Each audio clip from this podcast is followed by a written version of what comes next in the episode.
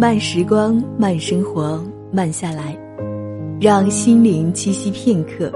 这里是由原声带网络电台与慢时光团队联合出品制作的慢时光有声电台，我是主播晶晶。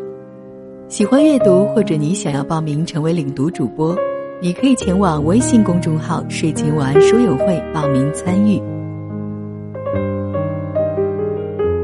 昨天有朋友和我说：“姐妹儿，你看最近我的法令纹很明显啊。”我问：“那你有没有记忆力减退，偶尔会头痛啊？”他说：“你怎么知道？”我问他最近是不是经常熬夜，他说：“你神啊你！”不知道对面的你会经常熬夜吗？知道熬夜的危害吗？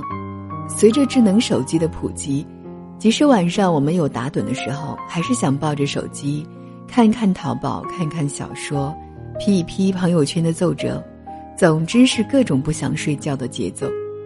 即使身体已经发出各种信号，比如失眠、易怒、焦虑不安、肠胃道疾病。皮肤过敏、皮肤粗糙、粉刺等等一系列问题的出现，你还敢熬夜吗？如果你还想熬夜的话，不妨听听今天青青和你分享的文章，来自《初芒签约》作者、青年作家、第十届全国青少年冰心文学大赛金奖焦志杰的《看看你那张熬完夜的脸》。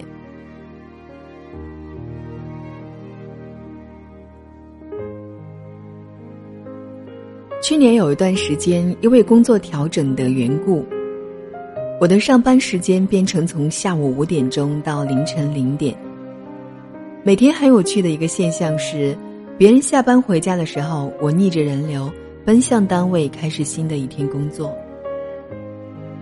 那时候我刚开始在网上写文章，听闻前辈传授的新人要勤奋的经验，我保持着每周输出五篇文章的更新频率。最少的时候也是三篇。写完文章后已是凌晨两三点，夜已深，万籁俱寂。我听着身后传来的室友的呼噜声和呓语，竟感到前所未有的心安。我喜欢这种生命被紧紧填满的感觉。当时看到一句话，莫名的心生欢喜，仿佛那就是为我量身定做的一样。台灯是夜猫子的眼睛。熬夜是梦想者的倔强。是的，我喜欢熬夜，喜欢晚睡。有人说，没有深夜痛哭过的人不足以谈人生。而那时候，我想说，没有经历熬夜和晚睡的人，不配过真正意义上的生活。熬夜算什么？晚睡又如何？二十多岁的年纪，不去熬夜读书、熬夜加班、熬夜写文章。难不成要等到六十多岁再去体验疯狂吗？然而，当我开始被莫名而来的头痛突袭，洗头的时候大把大把的掉头发，时常挂在脸上加重的黑眼圈，皮肤变得暗淡灰黄等等，这一切身体衰败的迹象告诉我，熬夜和晚睡是要付出代价的。最开始头痛的时候，我以为是工作压力大，写作遇到瓶颈所致，觉得只要自己稍微调整、适当放松下就会好。直到后来头痛变得经常性和有规律，我不得不服止痛药来缓解头痛。那一刻才意识到，这不单单只是因为压力大的缘故。有一天中午下班，刚出了办公楼，我的头就像被人施了魔法一样。先是断断续续的轻微疼，慢慢从两边蔓延开来，变成持续性的剧痛。我服了止痛药，仍不见好转，才决定去医院。医生在了解了我的情况后，给我开具了一张拍片的通知。他说需要等片子出来才能确定我头痛的具体情况，然后再给出详细的治疗方案。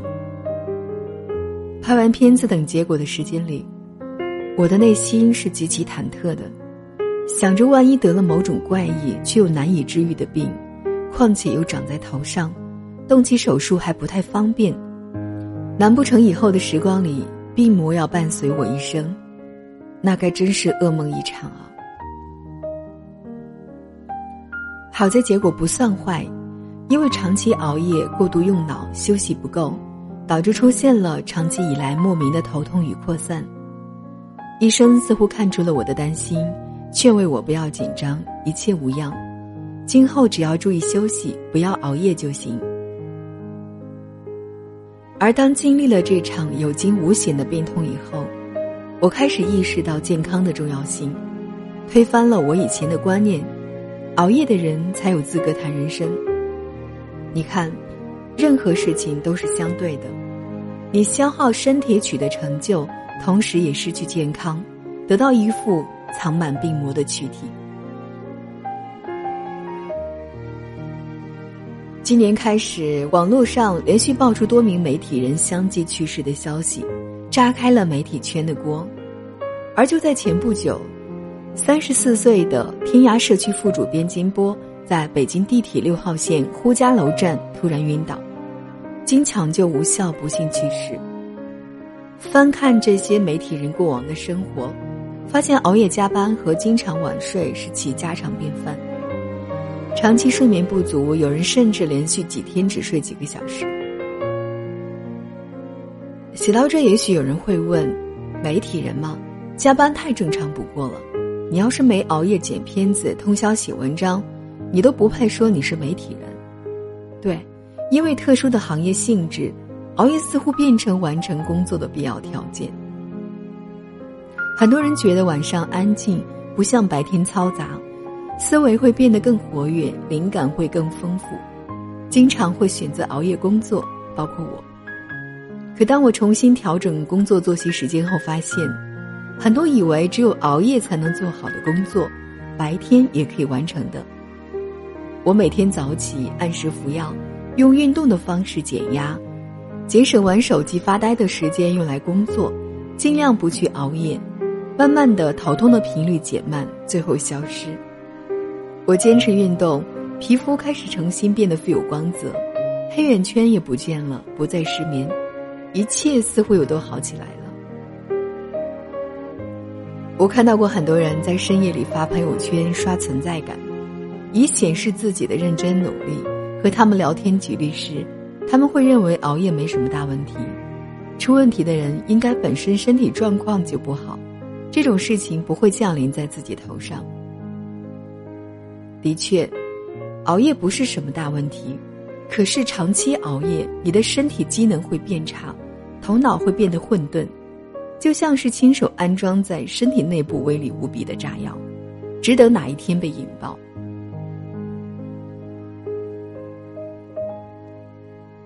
五个月前，办公室里的一位同事姐姐，丈夫因过度熬夜突发脑溢血，两天后因抢救无效不幸离世，留给他一个只有一岁多大的儿子。孩子还不会叫爸爸，甚至连爸爸长什么样都不记得，就再也见不到了。而同事姐姐呢，整个人暴瘦一大圈，每天都是恍恍惚惚的，完完全全像变了个人一样。我甚至都不敢看他的眼睛，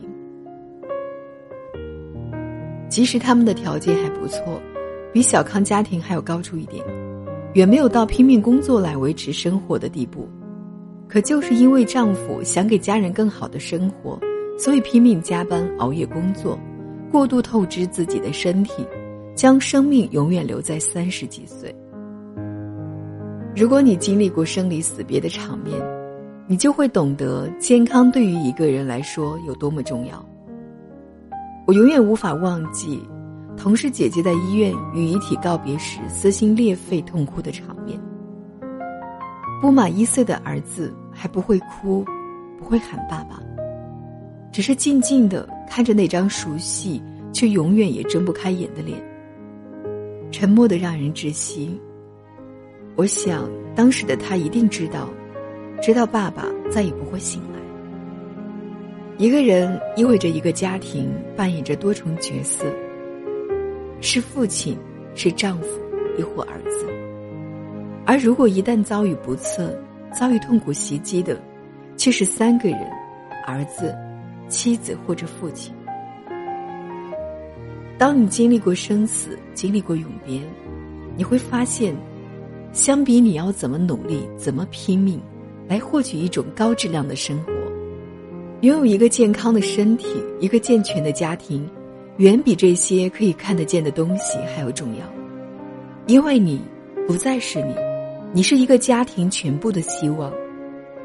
所以，不管你今天的工作有没有做完，不管你今天是否有要通宵看球赛的打算，不管你准备熬夜要干什么，都请停下来，去睡觉。任何事情都可以等到明天，唯独身体和健康不会等。